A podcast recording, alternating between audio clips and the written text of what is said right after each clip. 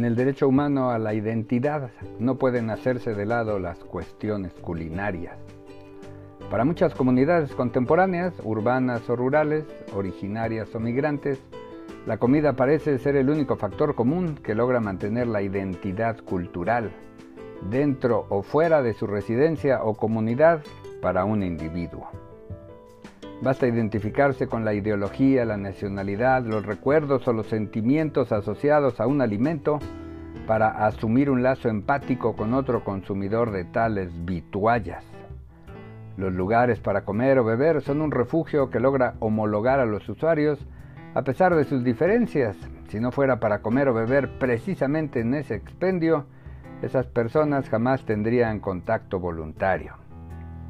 El libre desarrollo de la personalidad, que va de la mano con la libertad de trabajo, permiten a chefs, guisanderos, cocineros o meros practicantes del ilimitado arte de combinar sabores, alimentos y especias, crear productos que tarde o temprano se asientan en el imaginario colectivo para dar identidad a quienes tienen la fortuna de poder elegir qué comer.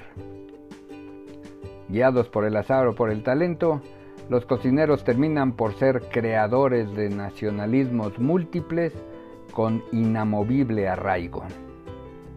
Si la cocina regional identifica a los nacidos en esa zona o país, la mezcla de productos aparentemente antagónicos establece que los factores identitarios son ilimitados, pero también que las personas se autodefinen de manera cambiante a lo largo de su vida.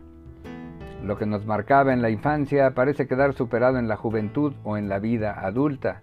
Entre los factores de migración y la información novedosa que llega vía Internet, hoy es fácil acceder a bibliotecas, librerías y a un torrente de opiniones, tanto de académicos que han dedicado toda una vida al análisis de temas específicos, como de personas que opinan sin los más esenciales conocimientos del tema sobre el que hablan por hablar. La cocina culta o culterana, popular o casera, se nutre de referentes multiculturales. Parte de la identidad comunitaria reside en el consumo de lo local. No solo estrecha lazos en la colectividad, también logra que la economía residencial mejore. La proliferación de restaurantes de barrio, pensados para un número menor de consumidores que los restaurantes de marca o franquicia, generalmente de comida rápida, no solo tiene sentido en la generación ciudadana de una economía mejor, pensada bajo la premisa de que yo mismo puedo generar el cambio de mi comunidad.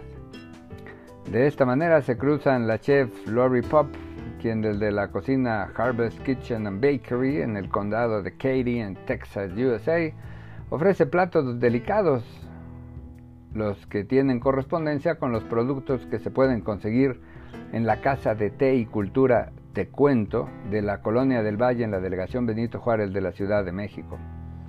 Mientras Te Cuento ofrece ingredientes mexicanos con combinaciones exitosas de proteínas y verdura, con enchiladas vegetarianas en salsa poblana, con chilaquiles preparados con ingredientes tradicionales, pero también con hierbas, sabores y componentes más identificables con la cocina norteamericana.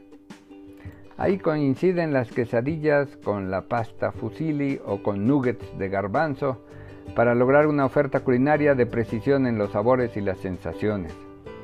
Lo mismo sucede con la cocina del restaurante Harvest, donde jalapeños fritos forman parte de desayunos en que hay waffles, tocino crocante y pan artesanal, pero también orquídeas que al lado de las diversas preparaciones lo mismo adornan y dan sabor a platos de fruta que a una ensalada sobre un quiché. Son platos con precisa mezcla de productos transnacionales para lograr sabores difíciles de encontrar en otros lugares.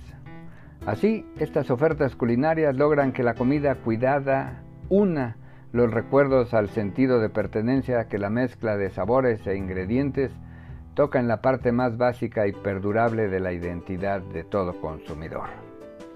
Curiosamente, estos restaurantes de barrio de magnífica hechura coinciden en la decoración cuidadosa, con muebles de estilos vintage que no por ello dejan de ser modernos, con tapices de figuras que hacen confortable al consumidor moverse entre frascos de productos artesanales, libros y lecturas.